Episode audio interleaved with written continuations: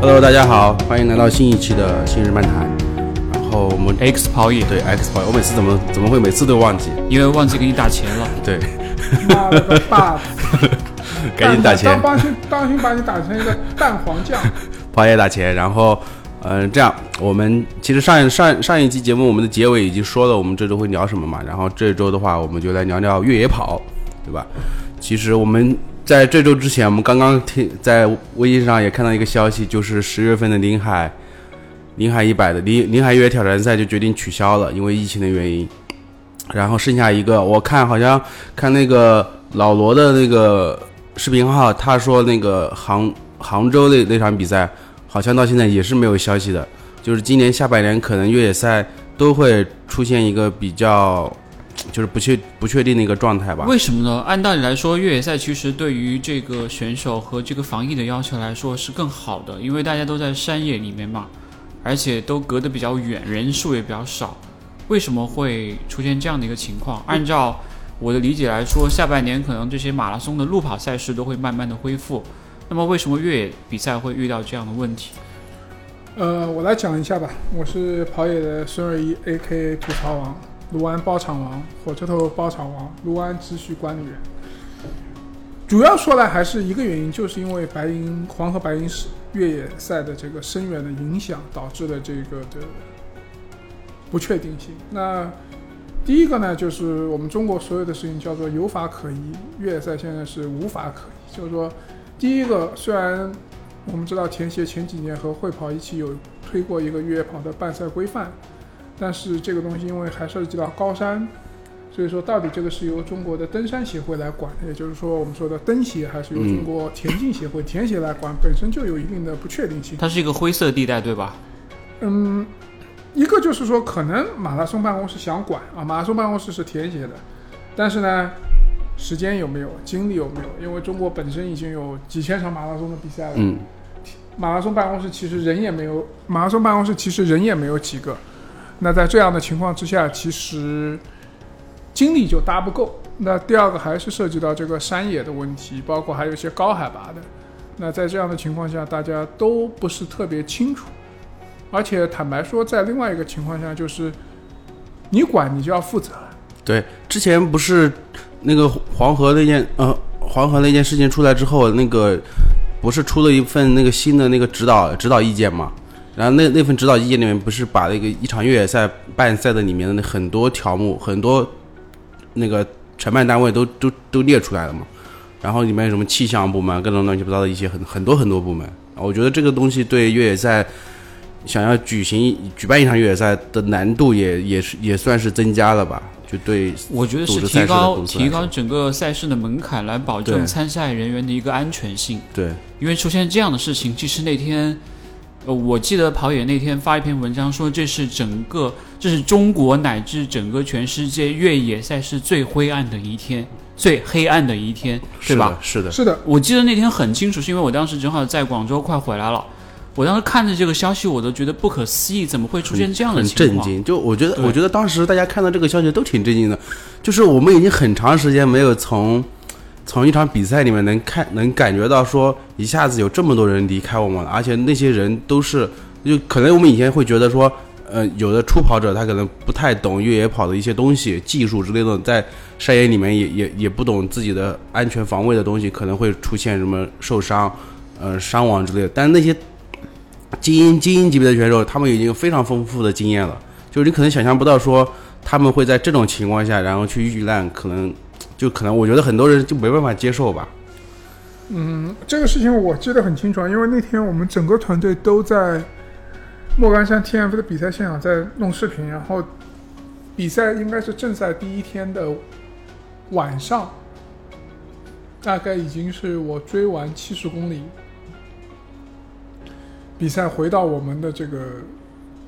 民宿的时候，就看到了这个事情。因为开始一直一直在车里山里开车啊什么，没有时间关注然后看到就很震惊，非常震惊。然后，当然那时候没有多想啊，就看到，其实白天的时候已经看到很多视频了，在各个群里传，就这种什么，呃，保温毯盖着啊，室这种温的那些很冷啊，但是没有想到会有那么惨。到了晚上十一点半的时候，就后来那篇很有名的文章，就是那个叫流落南方写的，嗯就是说他经历了什么。这个人其实我之前有跟他聊过，他就跟我说很危险，包括还有个在秦皇岛的小伙子也过来跟我说，他从这个比赛死里逃生逃出来的时候，那时候我都觉得很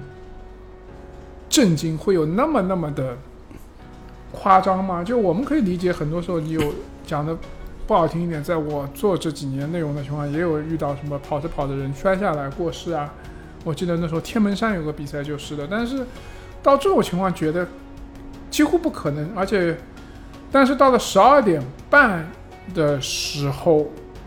我就获得了一些更确切，但是也不能百分之一百确定的消息，就是我们知道这些精英选手也已经过世了。嗯那时候我是非常惊讶，非常惊讶的。后来晚上当然睡了一会儿，因为坦率说工作很忙，早上到五点半，我去了那个 TF 的起点会跑那边的办公室，在和魏彪，就是飞探路者飞跃队的经理，呃，也是甲俄甲俄梁金的经理打电话聊这个事情的时候，我才获得了更多的确认消息。那时候是非常极其震惊的。那时候我坦率说，我都在看有没有什么方式可以从莫干山去白银。嗯然后那时候魏彪给我打电话的时候，我们在聊的时候，他就是说他当天就要去了，包括那时候黄一斌之前的经纪人吉吉张吉吉先生，他也在跟我讲这个事情。我们因为我们几个都还挺熟的，在各个越野赛都有见到过、吃过饭、喝过酒，然后大家真是非常非常震惊这整个事情，反正挺雷的。但是就是这个事情之后。包括了那那天之后，全世界大概有五六个媒体，垂直类的都会都有来联系我，问到底中国发生了什么事情。包括我们这次看 UTMB 正赛之前，为了很多事情哀悼，包对括这也是其中之一嘛。呃，行业从此在那个时间其实就按按下了一个暂停键，就没有再起来过。其实是的，大家都充满着非常的不确定性。其实大宝明天下午要来找我聊天，因为上两周我就在跟他聊这个事情，就到底会怎么样。呃，其实刚才蛋蛋说的报告其实有规章有其实有两份，第一份填写出来就是把所有你能够想到的，包括银监会都放上去，对保监会，就是说所有东西都有，比如说银监会干嘛，就就看你这个，比如说比赛通过第三方也好，或者自己交费了之后，这个钱会不会被吞走？那保监会就说你一定要买保险。就举个例子吧，那天我们搞跑野的夏天，我们给所有来的人都买保险。买保险有可以买五块的，也可以买二十块的。我买了个二十块的，我嫌五块的太便宜了，五块好像大概就保十万块钱，然后买了个二十块，二十块保的还挺多的。就所有的一切就会导致这个，包括我最近看到很多比赛停了之后，什么组委会还不出钱来，都还蛮多的。因为那些小小公司其实就就很难，我觉得疫情对他们影响，包括去年我我跟我跟我跟信哥，我们也跟大宝聊过天嘛，当时也是因为疫情的原因，然后当时就会觉得就是，当时大宝就说他们把公司裁退了很多人，然后对保留的就是最核心的一个一些团队，就他自己吧。对 但他现在要加人了，对，这个东西就是就我觉得疫情跟这个。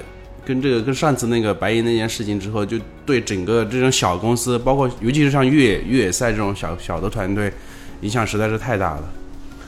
因为对越野赛来说，你说一年能办几场？我知道的比较大的，比如说有四川的申行，他们办四姑娘山的，四姑娘一年他们在那边围绕大概有三到四场比赛，那可能他日常因为你靠山吃饭，你还有一些什么住宿啊、攀登啊这种徒步的项目，那你可能公司的人多一点，包括。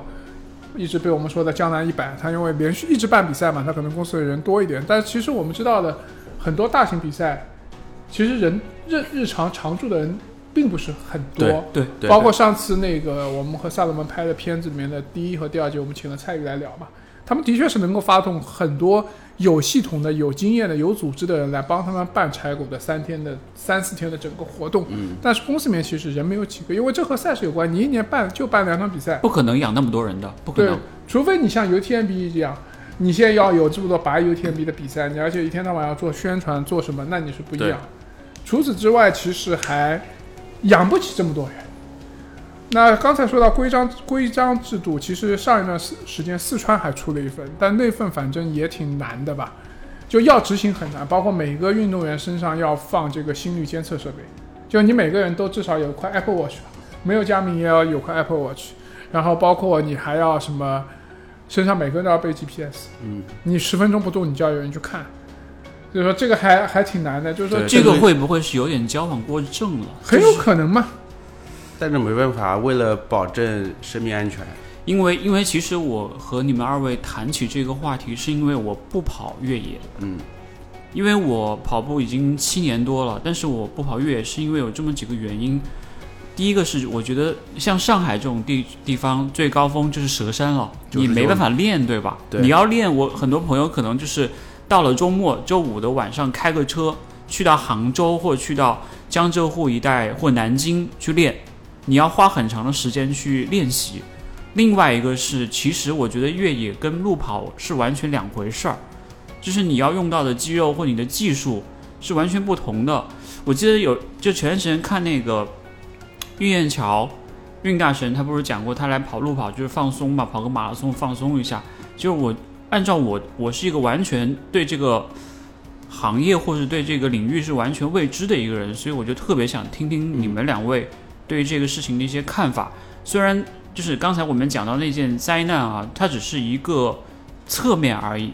但是我们实际上往往是会看到很多好的方向的。而且“跑野大爆炸”“跑野”这两个字，一个就是路跑，一个就是越野吧。所以我觉得越野这一块，对于孙哥或是对于蛋蛋来讲，你们都是比我更加有经验或者是更有感情的人，所以我想听听你们对于这个越野是怎么看，为什么会入这个坑？我觉得就是好玩，好玩，你为什么不去徒步呢？为什么不去徒步就很登山呢？徒步就很慢啊。登山我觉得装备的要求太高了吧，是不是？就是我觉得我我觉得我我其实跑越野跑的也不多，我我我我最多一年参加一场比赛，就是那种什么林林海林海五十，而且一百公里我也没跑过。我我我记得我去年哦今年我还没有选择不跑步的时候，当时莫干山一百吧，就会跑那个一百，然后我我跟我当时跟大爷说我想去跑跑个一百，然后 然后大爷就说你你疯了吗还是什么？然后就就然后我我还问了电鳗，我说我想跑个一百需要怎么办？他说他说除非除非你从现在开始每天跑跑跑跑多少，然后每次每周上一次山什么什么之类的练一练，才能去跑一百。然后当时因为因为我为什为什么想要去跑一百？其实是因为他们都说会跑这个一百是最入门的，就是不是特别难的，是可以去尝试去去完成的。我觉得这个就是我跑五十跑一百给我的感觉就是对，感觉还是对自己想要去去挑战极限。挑战一下吧，就是觉得自己可能有能力去完成这件事情。那你说你跑宁海五十，你花了多长时间？你的最好成绩是多少？去年然后你印象最深的一件事情是什么？你跑完之后，你是说我明天还想来，还是说妈的我以后再也不来了？我 我每次跑跑越野，我都说在路上我都说他妈的他妈的为什么要来报这个比赛？每次到上坡的时候都是，我说为什么要来报这个比赛？就就上坡的时候是很很，就我我自我感觉就是很绝望的，尤其是你爬到一半，你往上看还有那么高的时候，就看不到头的时候，然后或者是你翻了这个山头，没过一回回又要上一个山头的时候，你会觉得自己简直就是在找罪受。那你晚上你会怕吗？你花了多少个时我多少个小时？我跑五十没有到晚上的，就你你是几点钟出发？几点钟到的？七个多小时，七个八接近八接近八个小时吧。爬升多少呢？爬升忘记了，五十五，临海五十五的爬升忘记了，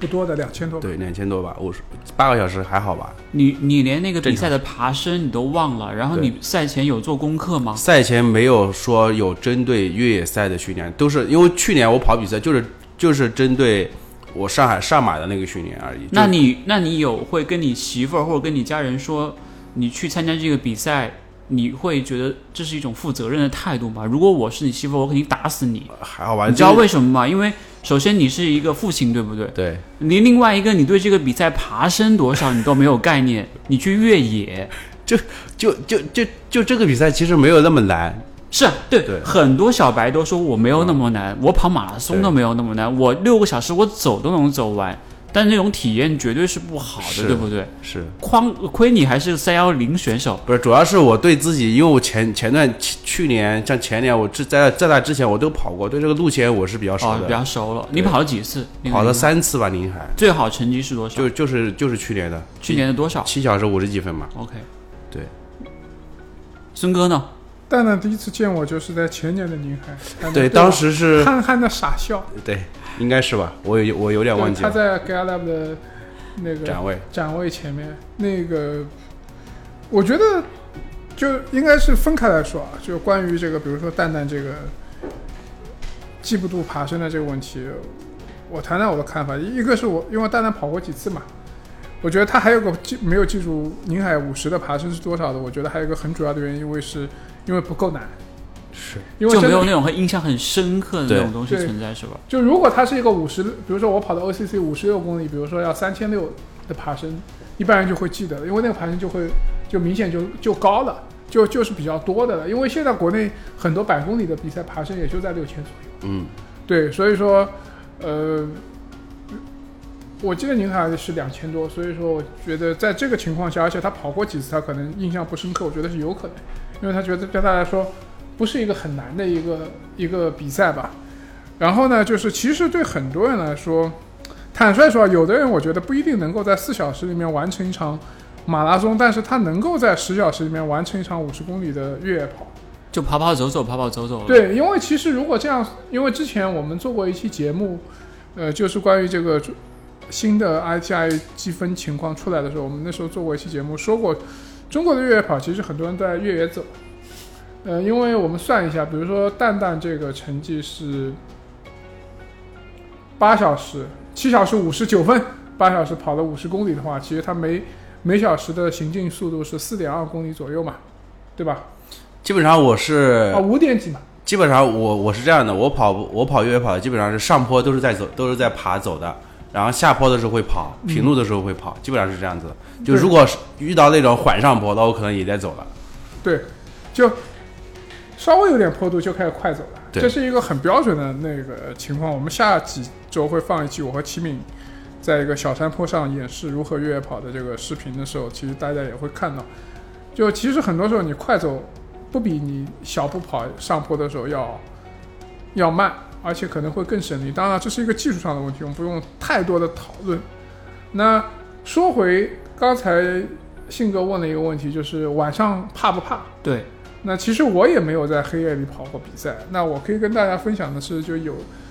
但我很多次很多次追比赛都是在晚上，就比如说晚上一两点钟的时候，从什么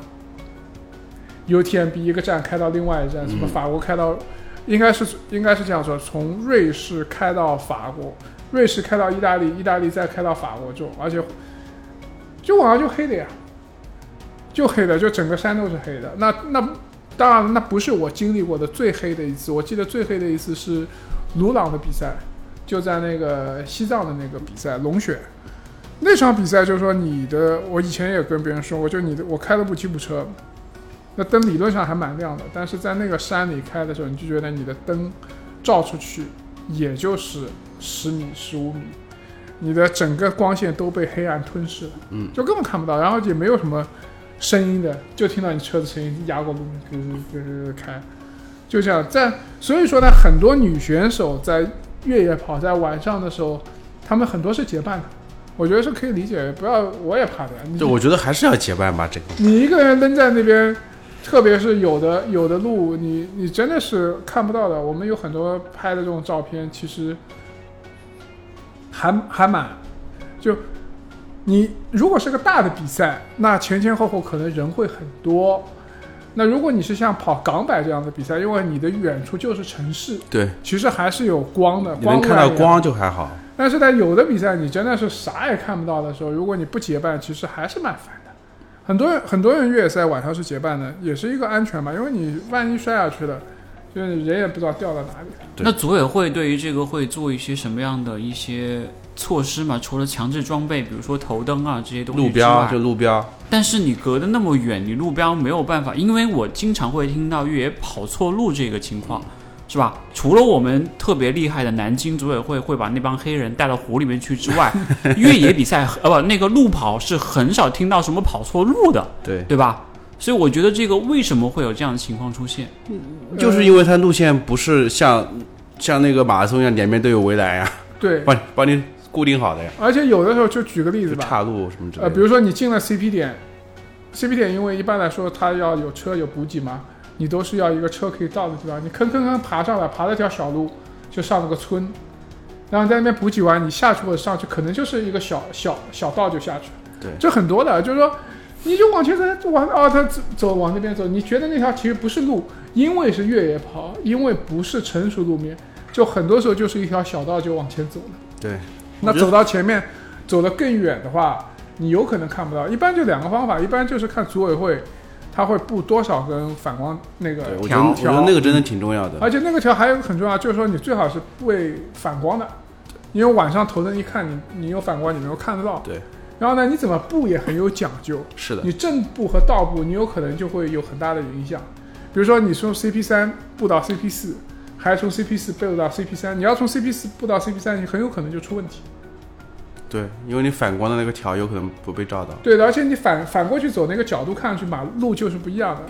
这边还是有很多技巧的。那这样的话，除了跑错路之外，我又想到了一个点，就是说，会不会有的人走捷径，然后比别人提前到？那么我作为赛事总监或组委会，我怎么来去判断你完成这个比赛的距离是有效的？我是看你的 GPS 吗？还是说我会在每个 CP 点都有一个打卡，就像我们跑路跑一样，会铺那个就是那种打卡的那个计时毯嘛？那你怎么样去在越野这种比较长的距离里面去做到说我能够保证大家是相对公平的？呃，根据我采访的经验，一般是这样的：就排名前几的选手，包里都要备 GPS 的，甚至就是说你跑到一半，我们以前你们认识的那个云教，第一年去跑港百的时候，跑到一半被拦拦下来，就在给他要检查是吧？他因为他开始他报名的时候，他们就组委会不觉得他是个精英选手，嗯。因为他之前没有什么 ITI 积分，就第一次去跑，结果跑得很快，到一半的时候被拦下来，然后直接给他塞一个在包里，你下面半程必须要带，对，就是这样。然后油田币其实都带的，嗯，都要带的。那这是一点。第二个呢，其实是有计时装置的，当然计时装置有几种啊。就成本比较高的，就是我们看 UTMB 比赛，包括会跑，他们现在在用的这个叫 Live Trail，这个成本是比较高的。然后它是过了那个毯子，哔哔哔就叫了。还有比如说成本成本比较低的，还有什么完赛小助手啊这种，就你到了一个点，你比赛少嘛，比如说就两百三个人比赛，你 CP 人不是一拥而过的，他们就拍张照或者怎么样就把人记住，也是个方法。但是基本上还是每个 CP 点要查的。但是呢，因为 CP 点和 CP 点之间可能一般都要差个八到十二公里到十四公里，对，所以说有的时候呢，超近道呢也是有可能的。但这个一般来说都是在顶尖选手之间啊，就他们也有的时候会互相举报啊。这个人为什么本来在我后面呢，突然跑到前面一个就跑到前面去了？但是呢，很多比赛其实他也不要求你去证明自己。嗯嗯，当然，因为还有很多人，当然说到前面那个迷不迷路的一个问题，很多人因为去跑一个比赛，他们会手表里面按着跟轨迹跑。对，就组委会给条轨迹，你跟着轨迹跑，如果你跑偏了，他很快就会提醒你。在这种情况下呢，其实你跑完了是有一条记录的，但是这不是一个定数。所以说越野跑，你说没有作弊吗？我说是有的。当然我还听说过什么那种超长距离的，什么三三零五百，还有什么某个冠军选手某一年是男朋友弄了什么自行车还不要助动车驮了一阵又一阵的，这种都有听说过，当然没有实据，所以我不能拿出来讲。听是有听说过。我觉得越野跑要作弊挺难的。首先你要超级近的话，你就必须对那个路线很熟悉。对，对，像你这种就是每年参加宁海，如果他宁海的路线不换的话，那你如果你好好研究的话，你一定是能够找到那个捷径的。那除非是我每周跑到临海去跑一遍，那哦才能、才能把那个路线记得非常非常熟。哎，而且而且要是而且必须要是，比如说你这个弯中间有一条路是真的能够直线到达，就是你要模拟每一种情况，把把原来绕绕的绕成圈圈的路变成一个直线距离。我觉得这个可能就是你每年都在提升的一个很重要的原因吧。对，原来你是这那我那我倒还没有那么大的精力，每周到每周去一次的那种程度。这就想起来一个另外一个事情了。那个前年的崇礼那有一个姑娘不就是大车作弊的吗？后来嗯七十公里还是多少公里？那个姑娘后来被取消了嘛？还有今年 T F 莫干山不是三十公里组两个人接力也没跑过哦对对对对里支撑嘛？对这种就是那个搭车的可能不是预谋的，对，就是因为崇礼的路线我们知道嘛，有的就是条马路嘛，你搭一段其实可能真的是跑不动了。跑不动了，或者看到了就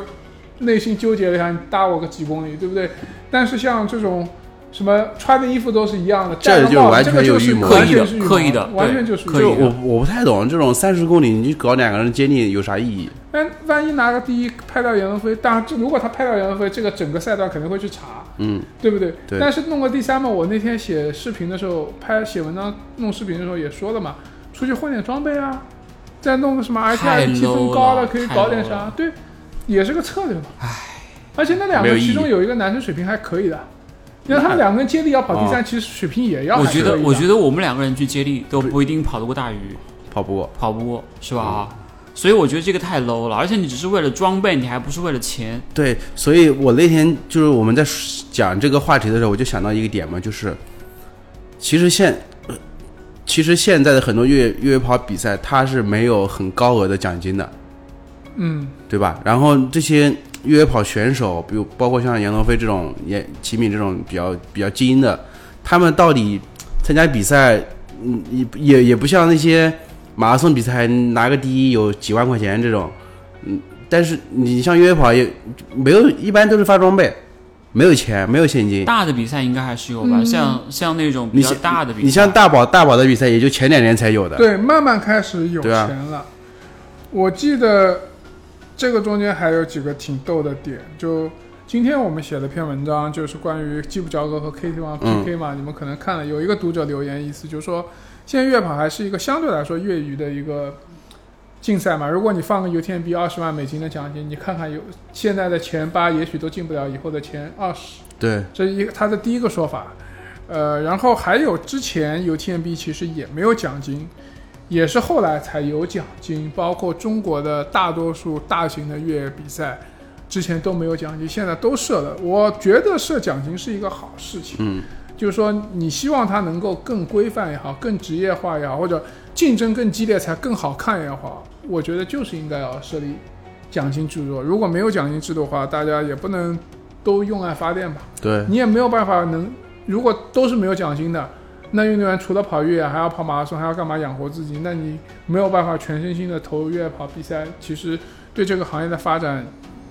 也不利，并不是每一个人都像黑天王和吉米一样，比如说有萨洛门、有浩卡这样的大额赞助在身的，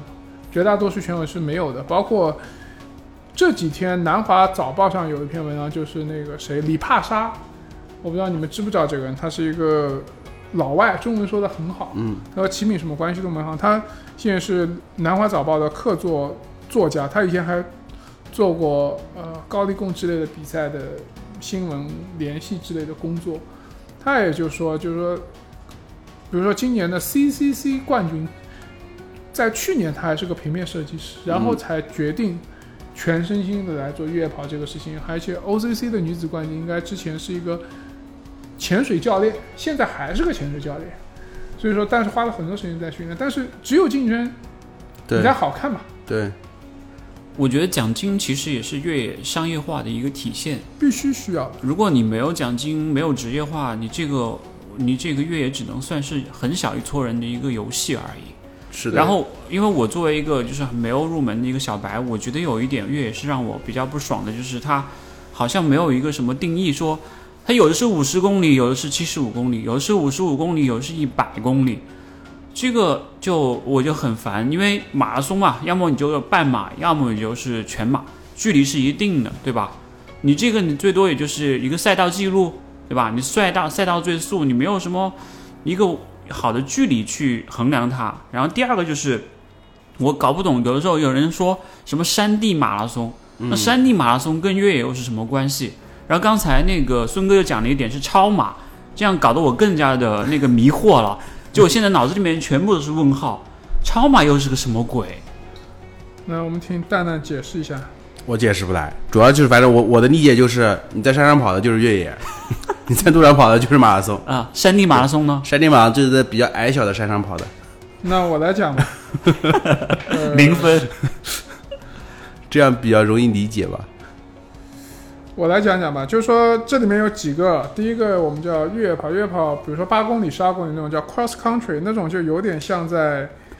呃高尔夫球场上跑，包括美国其实大学生那种 XC 比赛就是 cross country 比赛，那是一种那是一种短距离的越，包括中国也跑过，以前呃李志轩他们都跑过，中国所有的嗯，这些，包括曾经有一年的世界 cross country 锦标赛就在中国举办。很多马拉松运动员都是从越他们越锦标赛跑起来。那个，其实年轻的时候都要跑这个，都要跑这个，这是一个必经之路，嗯，必经之路，因为它距离偏短。呃，这是一个。然后呢，我们说的山地马拉松呢，就是其实它有点更像美国赛道，它的起伏不是很大，全程基本上顶尖运动员都可以跑起来。因为顶尖运动员也不可能全程都跑，比如说 UTMB 这样的比赛。我们这两周会有一篇文章会出来，就是谈为什么美国选手在 UTMB 始终不能夺冠。美国男选手很大的原因之一就是美国赛道和欧洲赛道差别太大，非常大。就是说，美国很多赛道，欧洲美国选手是全程可以跑下来的，嗯但欧洲赛道是不可能的。就是说，我们比如说我跑的那个 OCC 组别，三千三千五百的爬升，主要就三座山，这三座山每座就是八百到一千的爬升。等于是你翻三座山就比赛完就比赛完了，对，然后你就是就吭吭吭就不停的在往上嗯爬嘛，而且在这个爬的情况下，你很多时候是就就走嘛，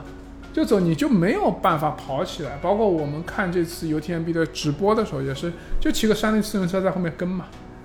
所以说这是一个还是蛮大差别。至于超马，超马其实它还是一个呃，在一个固定环，其实超马还是在马路在操场上跑的，叫超马，就环绕四百米，你就一圈圈绕吧。超马比较痛苦的，就是说它因为是平的，所以说它对肌肉的使用都是往复机械疲劳运动。它到后面的这个对精神的痛苦状态是非常大的，就你一直在用那块肉嘛，不像你越野跑，你上上下下你还可以调整嘛。对对，你还有个超马就是往复机械运动，很容易就像金属疲劳一样，搬搬搬搬搬，这个是比较痛苦的。就是这几个还是不太一样。那至于刚才信哥说的这个什么三十五十、五十六、七十，这是第一个越野赛是没有所谓的世界纪录的，嗯，只有赛道记录，而且赛道记录很尴尬，因为由于它地形复杂，经常这段还要改一改，那段还改一改。对对就是说 UTMB 的 UTMB 组别，有的时候是一百七十一公里，有的时候一百六十六公里。因为为什么？就是有两三年有一段不好，最后有一段不好，他们就改，一改就是切掉几公里，甚至比赛前或者比赛后都改。今年 TDS 出事之后，TDS 就分成两个组别了，一个就是到了那个点没完赛的，我也是给你算一个单独的组别，还有过了那个点还在跑的，那是又是一个组别，就然后还都发了完赛服，还比较人性化，那就是一个，而且由于它每个地方都不一样，你说宁海和临海两个比赛差别还是很大的，所以说在这种情况下，他因地制宜，他只能说我他没有办法硬凑。我们平时的百公里，有的时候九十八，有的时候一百零一，甚至九十三。以前我们说的港百九十一还是九十三公里嘛，都没有凑满。后来因为 ITI 也改了那个积分制度，他就硬生生凑到了一百零一，然后爬升多了五六百米，否则他的每场比赛的积分不够，他都他如果掉了那个不符合百公里比赛的规范的话，他就一下子他的吸引力会少很多。我所以其实这个规则和这个整个玩法也在完善当中，对吧？可以这样理解吗？因为我觉得，如果当你的一项运动啊没有一个特别特别固定的规则的情况之下，证明它还不够成熟。嗯，我可不可以这样理解？呃，我觉得可以这么一定程度上可以可以理解的。我觉得就是它是在持续的发展当中，包括呃最近 ITI 和 UTMB 彻底分道扬镳了嘛。世界越野跑协会和 UTMB 因为各种原因嘛，反正彻底就炸了之后，ITI 还发了一份公开的一份内容，关于他们的前身今世公开了很多，嗯，之前我们大家知道或者不是那么知道的一些信息，但整个这个东西的确是在发展当中。就比如说世世界田径协会，下面其实有什么世界超马协会，嗯其实是有世界越野跑协会之类的组织的作为二级的这个田径相关的运动协会，包括本来今年在八月份的时候、七月份的时候，在泰国清迈有一场世界越野锦标赛，就这种爬升式式的，而不是以前 cross country 的。但是疫情原因也已经延期了，而且在此之前也有世界超呃世界这个 trail running championship 也有的，英国啊、法国、西班牙都夺过冠的，包括这次英国拿 OCC 冠军的这个男选手住在挪威的，他以前就拿过这个冠军，包括那个法国拿 CCC 第二还是第一的也拿过这个的团体冠军，我记得。所以说都是有的，但是呢，很有意思的是，比如说世界超马协会 的中国的这个 membership 的这个位置是由中国台湾拿走的，所以说梁静以前一直想参加世界超马协会组织的超马比赛，不能嗯。参加的原因就是这个，他没有办法代表国家参加。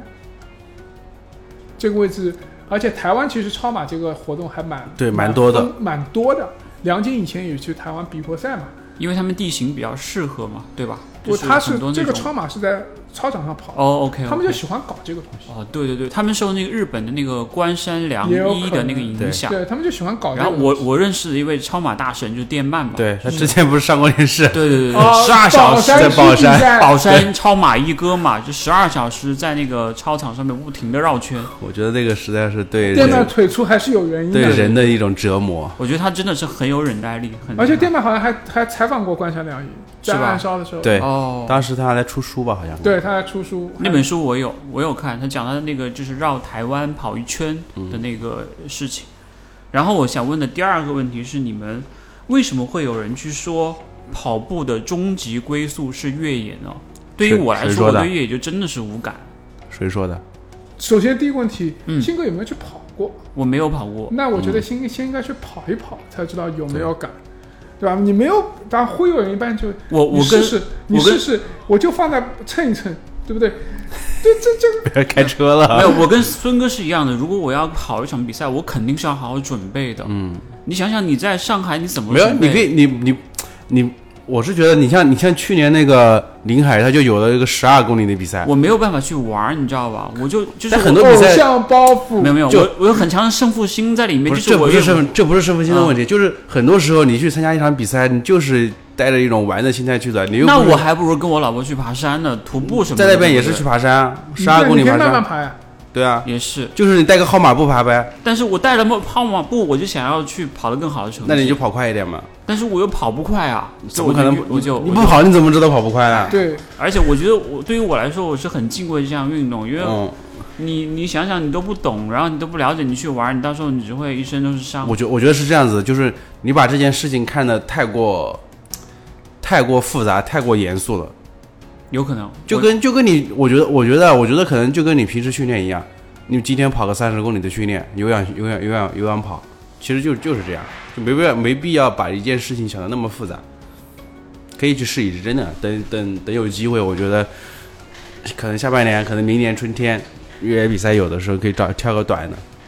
短的距离的啊，是吧？对，让他们知道知道你的厉害。对，然后就迷路了，然后你再把他救回来啊。其实其实我我是觉得就是越野跑就是好玩，嗯，就你你可能说不出来好到底好玩在哪里，但是你在山上跑的时候，尤其是那个下坡，我我我我我印象最深刻的就是有一年临海，我我可能去年也说过，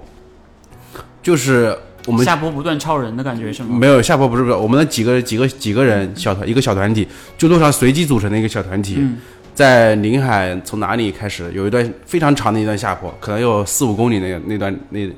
两两三公里吧，一段下坡，我们就四五个人并排啊，不是并排就并列，就这样一直在往前跑，大家都没有停，也没有人回头看，就我觉得就那那一段的节奏是让我在整个那那几年里面感觉是最舒服的，就大家的目标都很统一，就是把这一段下坡跑完，而且大家的节奏啊、步步幅都非常非常像，就大家到一个上坡，到最后那个下坡跑完到上坡了，大家都都都非常统一的都停下来了，慢慢走上去，就特别爽那种感觉，很默契的感觉对，啊。非常默契的我觉。得可能是因为人跟自然的一种关系吧，特别是像我们在这种大城市里面生活的人，很难有像你跑越野那么长时间里面可以对跟融入自然当中的那种感觉。就尤其是你爬到爬到山顶的时候，你从从山上往下看的时候，你还是会感觉很舒服的。其实就跟很多人喜欢旅行或者喜欢就是喜欢徒步或者登山，感觉会差不多，对不对？对，就就是你去山上，总归是比在城市里面待着要舒服很多的。嗯，因为那种环境，我我如果不下雨好一点，下雨的话肯定可能非常糟糕了。就是天气，我我记得那一年，去年我爬到那个大短柱，是是大短柱对吧？嗯，那个那个山顶的时候，从从从上面往下看的时候，就感觉特别舒服，而且有一段就是在有一有一段土路的时候，你站在那里能看到那个临海县城的，就那那一段也也是感觉到，哦，我是在山上，我我是在参加一个比赛的那种感觉，就是感觉是比你在城市里面在在马路上跑是要舒服很多的。有机会我们三个人要一起去跑一场越野，可以，我们牵手牵着手去。哎，我今年那个那个我我今年今年那个叫什么柴谷唐斯还没退的，我是觉得你10月份让我一下搞五十公里，你是要我的命。我还我还没生孩子呢，你别这样。我第一场跑的是三十公里，就是杭州那个，OK，我第一场跑的是柴谷的三十公里那场叫什么来着？九分，嗯，九分其实还挺难跑的，妈那个三十公里其实。对我在节目里面也听你讲了，然后我觉得这个越野跑是这样，我先谈谈我啊。第一场九分是，也就是跑了一场上马之后，反正人家说让你去跑一个，就跑这，然后第二场就跑去香港跑了 T F 五十。反正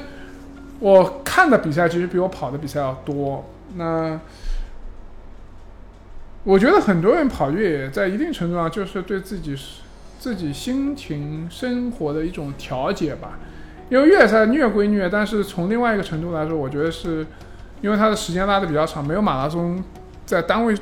在固定时间里面强度那么高。虽然蛋蛋说他上次跑什么全程军心什么一百六十几下来，我觉得是不太可能的。八个小时一百六十几的心跳，人也死了我我找一下我看看，啊！你看一看，我觉得去年十月份对吧？对，我觉得军心应该高不了高不了那么多，但是总体来说，就像蛋蛋前面说的，当你在山顶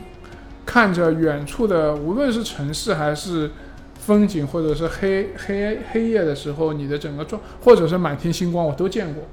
我觉得你整个状态不一样，包括你在那个时候，你会面临到很多很多的选择吧。就举这个这次 UTMB 的女子第三，米米米库塔，米米库塔，我在前年的比赛，我在一个 CP 点看了她走进去，一瘸一拐的，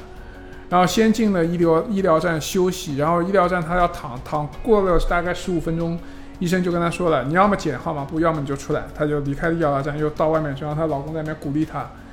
她反正也是纠结了很久之后。然后又又走出去，又把那个比赛完成了。就是说，在整个的这样一个过程中，其实你会经历到很多。就举个很简单的例子，为什么军心一百六十九，你表坏了？我觉得也是你表坏，不可能没有没有，的，是佳不可能，佳明的表，佳明的表，不可能的，不可能的。没坏没坏，真的。除非你这个最大心率两百三十多，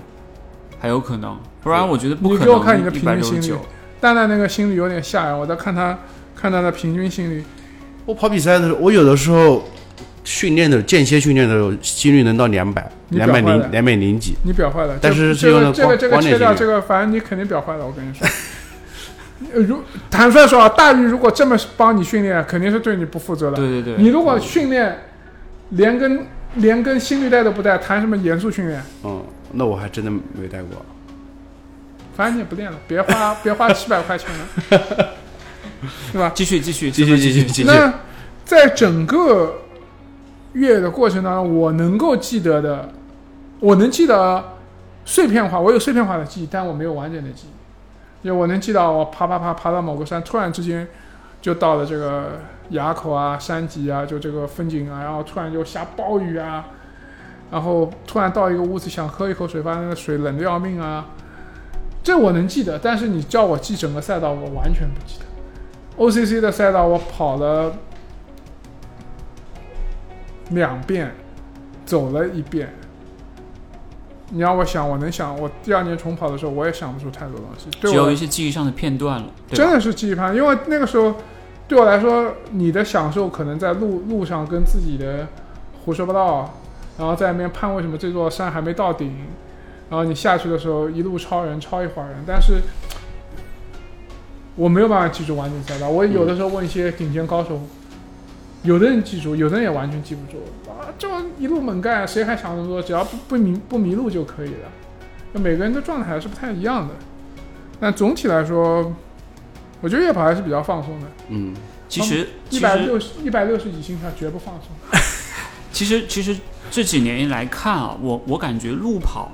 已经慢慢的从这种小众运动变成一个大众运动了，是大家都认同，对不对？对，对，那么我的这个问题就是说，越野在现在这个阶段，在中国来讲，大家认为它是个小众运动，还是说会有更多的人去接受它？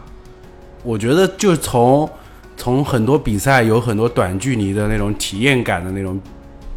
那种那种组别开始，就现在很多人是愿意去尝试的。去接受的，就是大家可能一一谈到，就像就像信哥一样，就是一谈到越野跑，觉得它是一个难度很大的一个项目。嗯，就是你，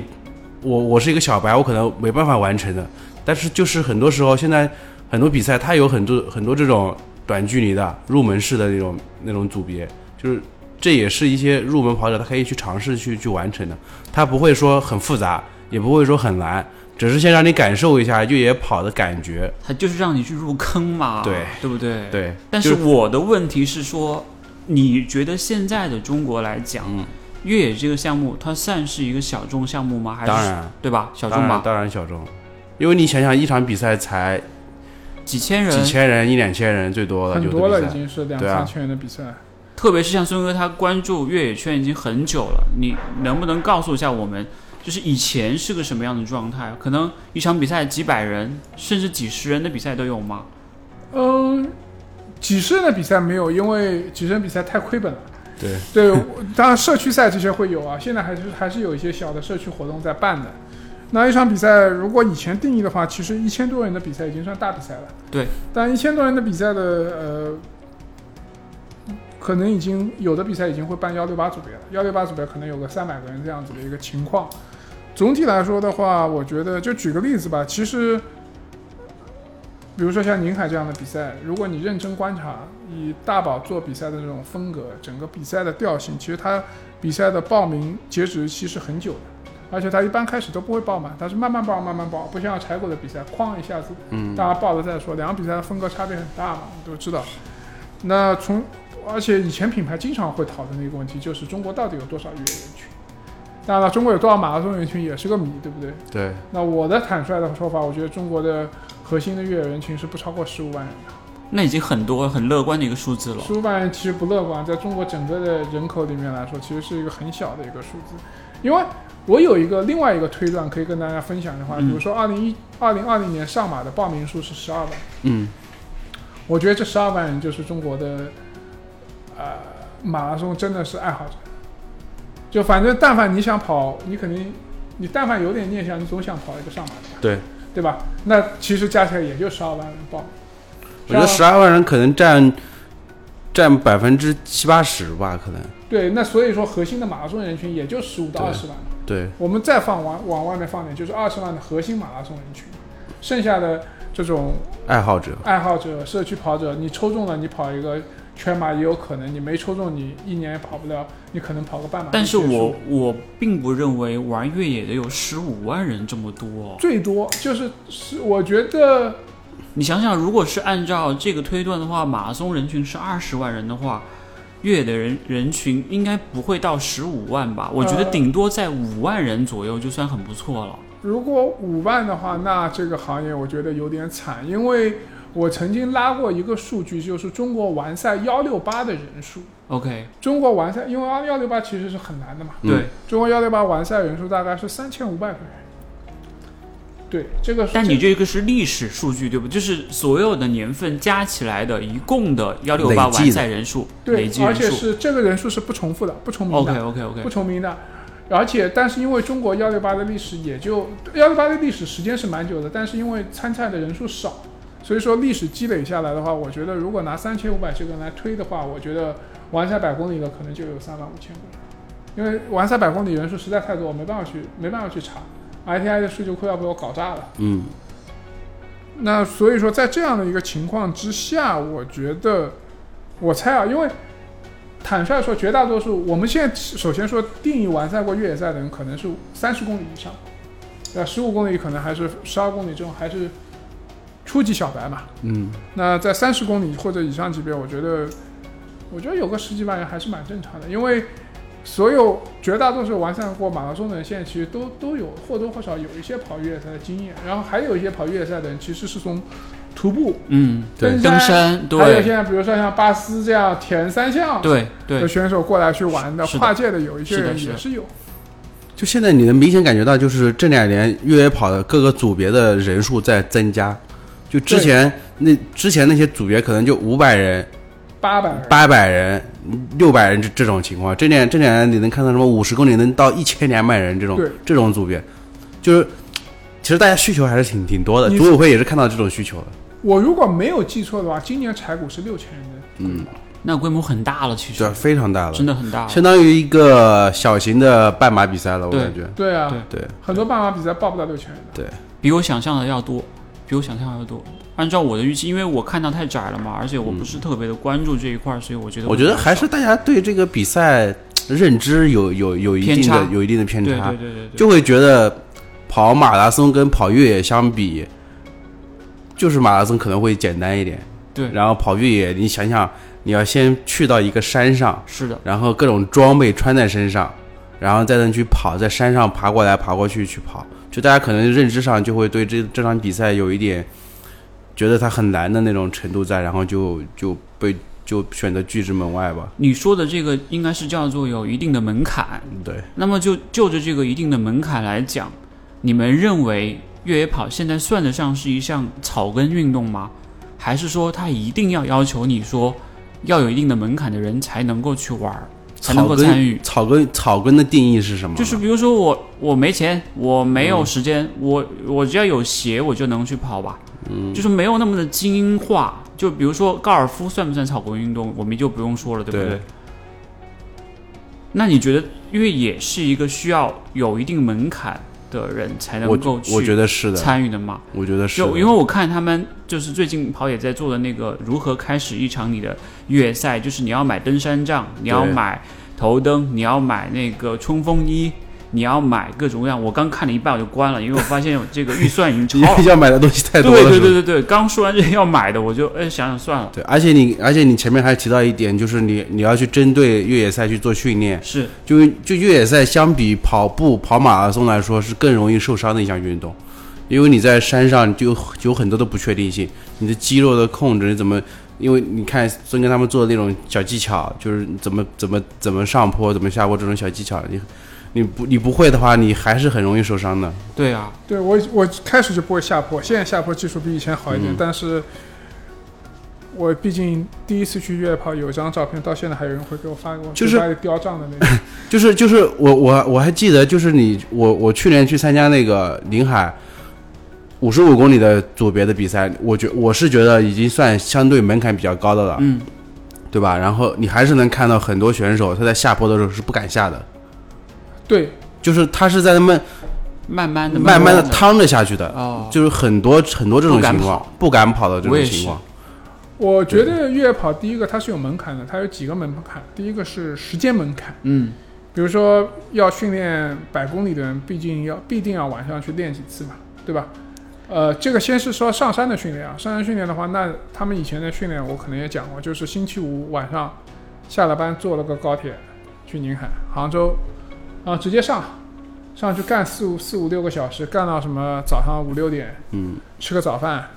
找个钟点房开个开个房间洗个澡，洗完澡啪啪坐个高铁回回上海十点钟回去的。还有就是周六一早过去的，对中午回来，对，就包括前两天有个朋友那个。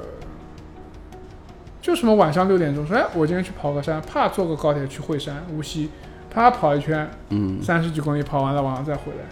这个第一个是上山的训练，包括也有我们很有名的沈建峰，我不知道你们知道吗？他以前为了准备 U UTMB，他爬长风公园铁壁山，来来回回几百次。那个铁皮山大概就二十几米吧，就上上下下上上下下。那个铁皮山楼上上面听说有一个卖饮料的大爷，都看到他都要疯了。他没有疯，大爷疯了。这是这是一个真实的事情。大爷说你你到底买不买？对，这是一个真实的事情。然后，这是第一个。第二个，你备赛这种五十公里以上的，你你对长距离的需求还是比比这个要高的嘛。当然了，现在有一些新的训练哲学，比如说你备赛一百公里的比赛，其实你不需要练很多长距离的。但是他们以前觉得你备赛一个一百公里，你至少要跑个八十吧？不用不用不用，不用吗？你至少要在背着所有的水袋包在世纪公园绕五圈，啊不对，要绕五十公里。啊，五十对你至，少要绕个五十公里，平路你要绕五十公里。嗯，对，就是不管你多慢，你必须今天得绕完，或者报绕个六十，这个你要有这个的体能记录。你可以慢，但你必须要完事儿。那这个训练其实你放上去的时间时间就很多。。对对，第二个，从这个角度来说呢，因为现在人最值钱的就是时间，你反而是装备的费用不是那么高，因为还有很多是可以借的。就比如说你杖，你可以借，对吧？你的水袋包你也可以借。你如果但是我肯定不会借你的账，你都雕过了，你让我借你的我账，我我那个我就接着雕已经已经已经已经封存了好吗？我这个账好多了，而且你看那张图，我靠，他在那个山上比赛面攀岩走壁，然后雕这个杖，我我参加比赛借的就是头灯，对但灯用不上。对头灯你可以借，水袋包你可以借，你最多就是买两个水果水袋嘛，那个还便宜嘛，对，你那个可以借，然后你还可以借冲锋衣，你也可以借，嗯裤冲锋裤你也可以借，很多人都是借借满一套的，真的。就以前冲锋衣，很多人最开始的比赛冲锋衣贵嘛，开拿，先拿皮肤衣顶，后来发现皮肤衣不行了，强装检查，就你比如说你有件鸟的，我给你都借他的，就借他，你不比你借给我穿，反正就穿一穿，洗洗干净，不洗干净还给他都可以嘛，就就是这样的，很多都借的。然后呃，帽子、太阳眼镜，因为这些你平时跑马都有嘛，那也就剩剩下一双鞋嘛，对吧？主要是花钱还是要买双鞋，对，我觉得越野跑鞋还挺关键的。嗯，真的，你在路上，那些有有的越野鞋它很滑，鞋底不行的话，真的是抓地力不对你行对？上坡，不管是上坡还是下坡，真的，呃，差别挺大的。然后我的下一个问题就是，其实马拉松和越野都算是极极限运动了，对不对？。对，嗯那么你们觉得哪一个是更危险的？我觉得你们可能都会选越野，对不对？呃，我觉得相比而言，我觉得可能短距离的半马可能危险更高，因为因为因为你看七前年还是去年的时候，很多时候你你在新闻上会看到什么半马终点前猝死，就很多很多这样的这样的新闻，你在马拉松上是看不到的。就是大家对距离越短，大家对自己对自己的要求越高，然后冲动性也越高吧，就可能我我是这样感觉的。越野跑其实大家因为本身对自己实力就是有一定的认知的，你知道自己跑不快，也不会强硬的去跑，对不对？呃，我觉得其实的确半马其实蛮危险的，因为半马的初跑者比较多。对，对，这个我觉得是一个危险的。第二个的话，越野赛的话，就是第一个就是你真的摔下来这种情况是比较少的，因为其实现在大家越野赛其实没有那么野的路，呃，没有那么野的路，基本上还是所谓的铺装路啊、台阶路啊，你可能磕磕碰碰有个什么摔个摔伤啊、骨折啊，这些都有可能。你真的说摔出摔出这种危及生命的，在一定程度上是其实是比较少。像像蛋蛋这种心跳是不正常的，我跑个马拉松 心率就是一百二十几、一百三十几，他平均心率一百六十几，真的是你有这能力，全马不跑就三小时啊？我全马才一百五十八平均，我心率本身就很高，我我真的心率本来就很高对他可能是这样。你去做过动态心心电图平板吗？没有，你最好去做一个，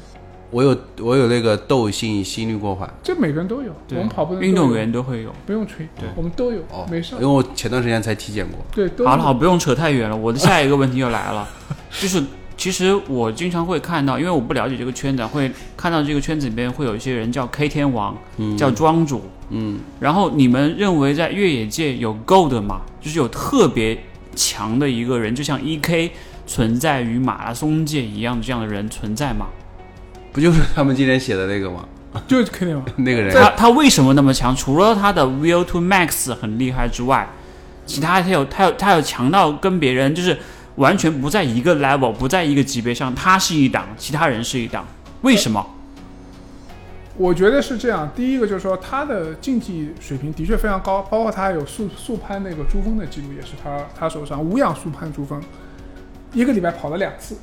第一次跑上去觉得成绩跑得一般，因为胃不舒服，休息了几天又上去干了一次，对，这是第一个，包括他是拿了应该所有的大型越野比赛的冠军。就一百六十八公里及以下的组别，而且他有一个厉害的地方，就是说他能跑短的，也能跑长。就他能够在三十夺冠，他也能够在一百六十八夺冠。很多越野跑选手，比如说庄主，你让他跑三十，他肯定没戏的。他你让他跑幺六八，他可以。然后他最近又在考虑要跑什么二二六啊，或者更长的距离了。但是你让他跑这个三十，他不是速度型选手，他肯定跑不快。但他这点就是说 K 点很厉害，K 天王。然后第三点呢，就是说他能够，他不仅征服了欧洲的比赛，他还征服了美国的比赛。他本身是欧洲人还是？他是西班牙人，他是西班牙人，他是西班牙人。开始他他爸爸是一个巡山员，然后呢，他他在成名时候呢，他开始就住在霞姆尼有天比了，然后后来呢，因为太出名了，天天上山都有人被他抓着他拍照啊干嘛？他后来搬去挪威住了，现在人住在挪威。然后呢，第三点呢，就是说他和 K 天王一样，有一个专业团队帮他做 marketing。哦，他跟 E K 一样，就有很多的内容能够出。然后他能够涉及的极限运动有多，高山攀援啊，高山滑雪啊，各种就是说从冬季到夏季，各种东西都能搞。是不是就是你说的那个出圈的那个人？就是他除了越野之外，他其实还有很多东西可以去玩。对的，他玩很多东西的。他玩很多，他之前还是个滑雪运动员嘛。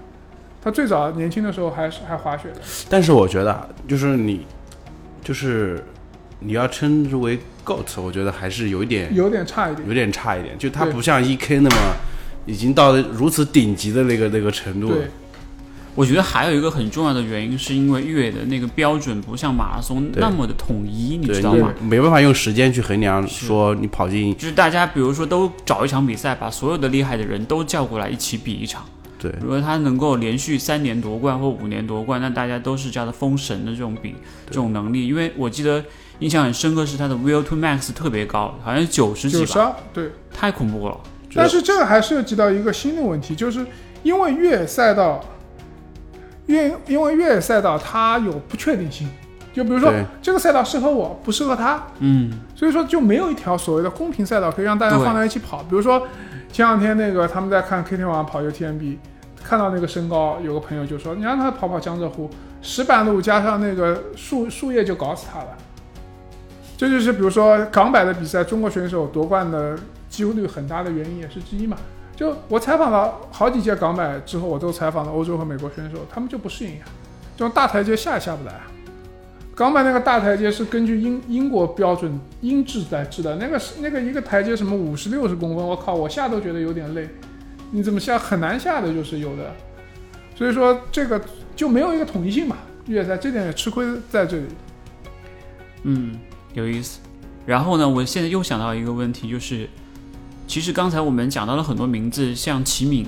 像姚妙、像申嘉生、像袁龙飞。其实我们中国有很多很多这种顶级的越野选手，那他们在国际的这种比赛上面也很有竞争力吗？还是说只是在国内都？比较厉害而已。呃，齐敏和姚妙，包括包括中国的，其实很多越野跑选手在国国外是是很有竞很有竞争力的。包括这次我们在做 UTMB 的直播的时候，就天天这些我我们因为在看英文频道嘛，嗯，天天这些人就是在说。哎呀，中国选手今年没有来啊，没有来啊！包括齐敏的姚妙的这个几乎不可打破的这个成绩，姚妙那年 CCC 很厉害，全场第十啊，那是什么概念？今年 CCC 女子冠军要全场第二十还是十八了？这是一个很恐怖的一个，就是男女全部炫在一起，炫在一起，这是一个很恐怖的一个成绩。包括姚妙和哪一位是很少有女性接近八百分的一个水平，姚妙好像上过八百分，全世界也没有几个人，所以说。而且从 ITIV 这个相对的排名来看，我们能看到中国的选手现在九百分以上也有好几个，所以说还是很厉害的，还是非常厉害的。当然了，由于受到赛道啊各方面的原因，这是一个相对数据。但是，我觉得在下面几年，如果能够出去的话，中国选手很有机会能够跑进 CCC 的前三，UTMB 的前六，我觉得都还是有机会的。那就非常厉害了啊！对，那是非常厉害的，而且我觉得他们机会还是蛮高的。那无论是像国外的这些顶级运动员也好，或者是国内这种顶级越野选手也好，他们的商业价值现在高吗？嗯我就是拿最顶级的 K 天王跟 EK 去比吧，，K 天王曾经为奔驰的房车代言过，哇，开过广告。对，就举个例子吧，K 天王还成立了自己的基金基金会，反正也是做什么环保相关的组织。就 K 天王的商业价值还是不啊，呃那个他是依云还是维克图那个水的也是他代言的，他手上的代言还是蛮多的。那像国内的选手呢？像国内比较顶尖的，像闫龙飞啊，像运燕桥啊，像那个呃齐敏啊、姚妙啊、申嘉生，因为我知道申嘉生其实是一个商业价值还是蛮好的嗯一个年轻人，对。因为他形象好，孙先生手上的商业在越野跑选手里面，T N F 韶音。对，T N F 韶音那个自然堂。自然堂，还有那个头灯 Nut Car 还有佳明啊，佳明，对，对他身上是最多的。是的，上次我已经说，上次我也拍过一个视频，我说孙先生你身上还有什么位置可以让我跑野放个放个 logo 嘛？对，他是身上最多的，但剩下的绝大多数选手基本上主要就是和一个运动品牌的合作，对，就是说除了运动品牌之外，似乎也暂时没有太多的牌子想要把这个视角伸到越野跑选手上面，就不像苏炳添奥运之后连四天四个吧，小米是吧？小米、康比特，嗯，康比特对，还有他本来有个汽车，对吧？嗯。还有什么？还有电视，好像还有对对对，就签了好多个嘛。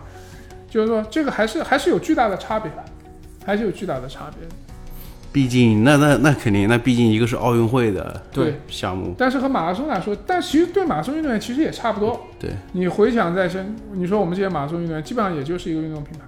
嗯，但是只是在马拉松因为参与的人多，运动品牌相对来说愿意花的钱更多，对对，而且抢的运动员也就这些，大家你不抢就被竞争对手你想想你想想，有的像有的一些精英的马拉松运动员，他可能是商业价值还没有像申嘉生那么高的。我觉得是有几个原因吧。嗯。首先，第一个是申嘉生，他首先一个年轻，对，另外一个是形象好，嗯，第三个是他还有潜力去创作更好的成绩，第四个是他也有稍微的涉及一下路跑，嗯，对吧？我觉得是这样，就是很很多时候越野跑可能这个项目本身，你在山野之中进行的这个运动，可能更符合一些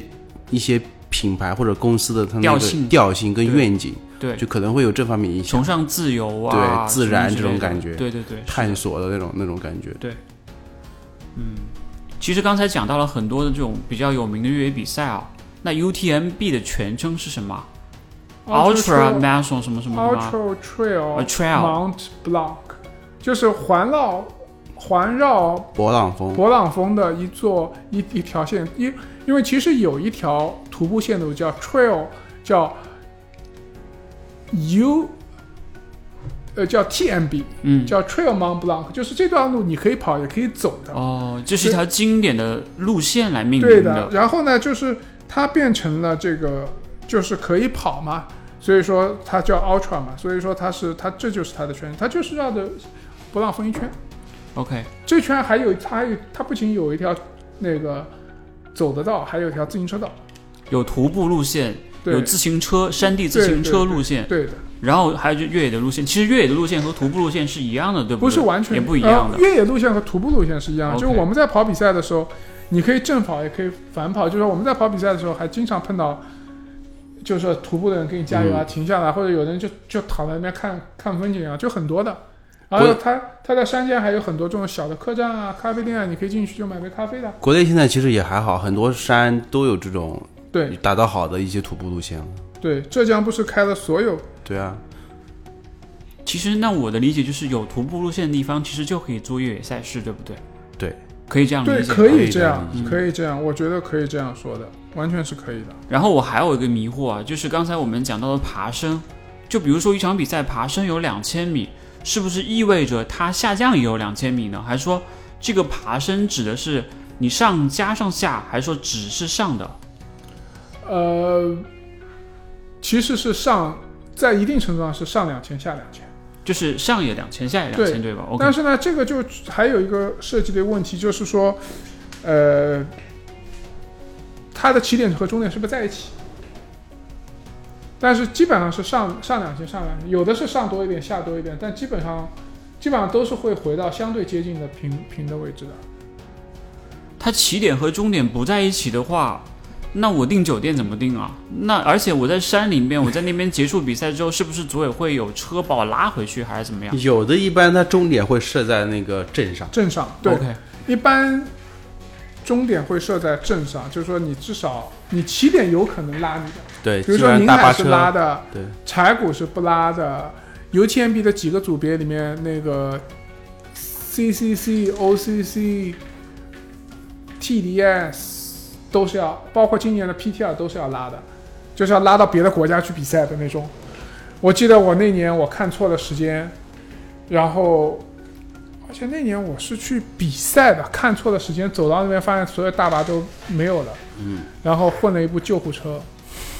救护车把我送到了中间一个站，他们那边打打对讲机，然后在那个过隧道之前，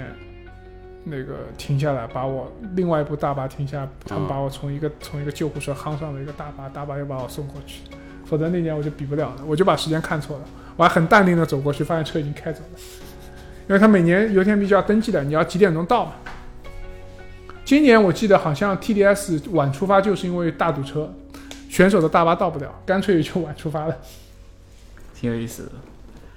其实如果是像我这种小白要入坑的话，你们两个人各推荐一场比赛和那个里就是距离，嗯，你们觉得最适合小白去入坑的比赛，国内的啊，因为现在国外我们也去不了嘛。我觉得就是杭州那个哪个？老罗那那那场比赛叫什么？杭州越野挑战赛，不是叫杭州老罗的那个叫什么？老罗和他的朋友们比赛没有没有是吧？三十公里那个三十公里有一条威斯，对威斯，哎，这个好像大鱼也讲过，嗯，那那个比赛很经典的一条路线是吧？。对，就是不是特别难，三十公里左右。那你是从那边开始的吗？对，我就我跑的第一场比赛就是那个威斯，哦我觉得信哥第一场考个五十也可以啊。嗯我觉得实力够的，不行不行不实，力是真够。毕竟毕竟二四零的选手对没有没有，实力二三八二三八，啊，毕竟对不起，毕竟二三八的选手，实力是在的，然后呢，我觉得只要能克服下坡的问题，别的都不是问题。下坡的问题主要是心理上的问题，还是说技术上的问题？因为我也很怕我觉得我觉得都不是问题，就是你就是你敢迈步就行了。那就是心理问题啊。对啊，我就很害怕。但我觉得其实也是一个技术问题。就比如说我上次去打了一次飞盘之后，我就觉得这个运动不适合我。嗯，为什么？因为飞盘会受伤，就它是一个没有身体接触的橄榄球运动。嗯嗯嗯，那其实你很容易受伤，你受伤你会很，比如说性格，他没有身体接触，为什么会受伤？你跟你跟妹子一起打不就没事了吗？妹子，比如说她，比如说你，我在我在追跟我在防守一个妹子，嗯，妹子如果突然之间一转身，我你就扑过去啊！我扑过，棒就撞了，就撞一起了，没有撞一起，你找缓冲的地方可以缓冲一下呀。没有用，就撞起来了。我那天去就被一个小伙子撞了一下，然后牙齿里面崩掉很小一颗。那是因为你撞到小伙子呀。对他，拿他那个正好拿着下巴就磕到就比如说我是这样防，他是在我前面，然后他突然一转身，然后直接头就顶在我下巴，我觉得咔一声，然后我就人就倒了。对的，其实但是现在玩飞盘的人很多而且你知道他们飞盘怎么练接盘的吗？啊，就你一个人工草地，对不对？嗯地上铺一张大的这种塑料的桌布，然后坐在桌布上撒撒好水，然后你飞一个盘，人就飞过去，人是平着横和地去去去接，哇我就就一下子一次一次的摔在地上，知道有多疼吗？还是跑步比较好。对，还是跑步和越野跑可能是因为我们还没有找到那个乐趣，因为当你成为了了。当你成为了接盘侠以后，你会找到那个乐趣？对，有道理。是吧？有道理。那我们我们想了一个选题，那个为了作为一个为了做一个好的飞盘手，你需要进行什么样的跑步训练？好，下一个问题是，其实回到我们今天刚刚开始聊起的，就是现在那个宁海和亚丁都取消了嘛，大家对于下半年这个越野赛还有没有戏？你们是怎么看的？我觉得没啥戏了，没戏。就今年都会暂停掉，对吗？可能吧，可能等待明年有有一个大公司，像汇跑这样的大公司来搞一场标准的比赛出来，就打个样呗。对，打个样给大家看一看这种。那整个下半年的这个越野赛事都会叫停的话，那其实对于越野爱好者或者整个行业来说是一种伤害哦，那肯定啊，对吧？说不定会有人像从业人员可能会离开，对，像一些人他没有办法玩比赛的话，他可能不会再练了，因为很多人包括马拉松的爱好者、跑步爱好者也是这样子。如果他有一段时间没有比赛的话，他会觉得，哎，我还练下去干嘛？比如说我们熟悉的蛋蛋选手就是这样子，对吧？每天就要拿过来开一刀，是不是？这真的是这样，真的有的人就是说我要去参加比赛，就是我不管能不能跑成绩，我需要那样的一个目标和氛围去刺激我自己。是的，是这样的。我觉得第一个下半年从现在的情况看，应该是没有大型越野赛。为什么？宁海已经结束了，对吧？然后宁海和临海柴谷就和就隔一百公里嘛，对，对吧？其实大家都很清楚这个事情，包括嗯，江南啊，杭百已经取消了，所以说应该大大概率是没有的，各种原因吧，没有规章制度出来，这个就办不了。那没有办比赛的情况下，我觉得对很多越野跑选手来说，肯定是一个很大的伤害了。对精英选手来说呢，那至少他还可以，比如说去跑马拉松，对，对吧？那对一些像电鳗这种水平的爱好者来说，其实影响是蛮大的。他本来还有个目标，想要什么你还干净十二小时啊，或者怎么样，这样的话，这个对他来说就比较难了，对吧？嗯他还是可以成为那个超马之神嘛，还是可以十二小时超马的搞起来的。像我和蛋蛋这样的人呢，可能就少了一个某一个周末出去浪一浪的一个乐趣。那这个乐趣呢，你想要自己找呢，其实不是不可以，对吧？就我很多，比如说住在无锡、杭州的朋友，周末没事儿就去山上跑一跑，其实对上海来说稍微麻烦一点，至少要花一天的时间吧。你早上坐高铁去，你晃晃晃晃到杭州溜达一圈。我以前有跑上海，早上六点钟开车去苏州，一个小时跑个什么灵树线啊，那其实其实下午就能回上海，也是个办法。就不是办法的办法，你真的要去跑个山，当然了，灵树线的风景就那样，反正你待了久了也也没什么感觉。但总体而言来说，这个行业我觉得可能要到明年了吧。所以说，请各位、呃、敬请期待。对越野跑品牌多一点耐心吧。可以多做一些小的活动啊，或者怎么样啊，至少这个山在那里，总有人会需要跑的吧，对吧？是的，这个当然了，可能很多品牌会把预算啊、精力啊各方面会放去马拉松啊、潮牌啊，但是这个东西始终会在的，所以我觉得还是总归还是要有一些刺激的点在的吧。我们也在想，如果今年真的没有越野跑比赛了，是不是十二月份找一些顶尖运动员搞一个邀请赛，大家玩一玩？已经和一些运动员在聊了，嗯大家还蛮有兴趣的，就搞全程直播嘛。可能就搞个三十公里，但更具体的玩法我们可以私下讲。但我已经想的差不多了。挺好的，我们很期待有这样的一个方案出来。就大家还是想看这些，虽然自己不能亲身参与，但是这还是想看这些大神比赛的那种竞争竞争的那种感觉的，是，对，但是问题怎么拍他们？嗯，很难，就是全程不买摄像机，这个太难了，那没有真的太难了，没有你找一个找另外一个大神全程跟拍就可以了。太难了，真太难了。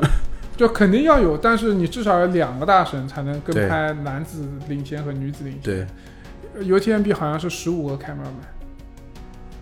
对，差不多。还是太少了，十五个 camera 太少了，UTMB 那么长的距离呢？它它轮换嘛，哦，轮换，然后它还有定点机位什么，基本也够了。基本这次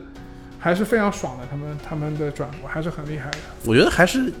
就还是要看线路吧，就有些经典线路，比如说那种很长很长的下坡，还是干嘛，很长很长的爬升，嗯这种线路你可以不买相机，有有的线路你就可以让人跟拍嘛，对不对？对，跟拍还是需要的。对所以这个线路也是很重要的。对，像无人机什么之类的，对，实在不行搞个直升飞机，对不嗯，对你买单。你买单。我我问今天最后一个问题，其实就是今天，因因为我之前也看到那个新闻，就是说 E K 要去跑那个超马的问题嘛，嗯，然后 K 天王也说太好了，来吧，一起玩吧，嗯，就是我在想的是，你们认为 E K，比如说在巴黎之后，他会去尝试什么样距离的一个超马，以及他会跑到一个什么样的成绩，甚至是说他除了超马之外，他会不会去接触像越野这样的一些项目去做一些尝试？我没有概念，我想象不到。我觉得 E K 等跑完巴黎的话，他做的任何事情都会和生意有关系。所以说，我觉得在超马和越野之中，我觉得他更有可能尝试一些越野比赛，因为超马的商业价值其实不是那么高。这几天但是但是，二十四小时的超马记录又被打破了。那你我觉得那你还是要看越野到底是什么样的越野比赛，是是他之前跑的那种越野锦标赛，还不是越野锦标赛？我觉得他可能就去，可他我觉得他更有可能去搞一种那种多日赛。其实他采访里面他有说他想跑多日比赛，我觉得他不会。你想想看，你你在这么多的比赛里面看到过黑人吗？少，太少了，其实 RTI 积分里面前十位里面有一个黑人，太少了。是少，是少，的确是少，的确是啊，这个我承认的。所以说，但我觉得他跑超马的可能性也不大，我觉得不，我觉得都不大。就直接退役去做什么爵士了吧？对，回家种地了呀。他肯定做政治家的呀。对，我觉得是他可能会从政，就比如说去冲击一下那个肯尼亚总统啊之类的这个位置，很有可能，或者是做自己的商业帝国之类的，做一个品牌，我觉得会的，我觉得会是吧？E K 与跑野什么之类的，跑野 E K 跑 K 都可以的，可以，可以。或者唱 K 对吧？都可以都都可以对对对对。我今天的列出来的问题基本上都得到了一个比较好的答复，更加确定了我以后不会跑越野的一个决心。因为现在没有比赛啊，对吧？玩一玩。对，玩肯定是有机会的，因为其实人还是会去崇尚回归山野，然后去回归大自然，那是人的一种天性嘛。我感觉还是会去去尝试的，嗯，嗯，挺好。你们还有什么问题吗？我这边基本上今天就是列的那些问我也题都讲完了。我也没啥问题。嗯好吧，今天又瞎扯了一个半，一个一个小时二十分钟。你看，有做那个有做那个什么，就是做那个功课还是不一样的。所以我们下一期要想想，我们如果要讲一个内容的话，我们可以在从某一个人的身上来散发散出来，对吧？这样的话会比较好一点。比如说下个主题你来定，你来定一些问题，然后我们几个人，我们两个人再来讨论，一起来谈这个东西。好，嗯，好，那我们今天就到这里结束吧。好，谢谢大家。谢谢谢大家家，谢谢，欢迎下期见。对，谢谢大家收听《信日漫谈 X 跑跑野，好吧，哎，没忘，没忘，这这次没忘，特意记得。对对，必须得记。好吧，那拜拜。好，拜拜，拜拜拜拜，拜拜。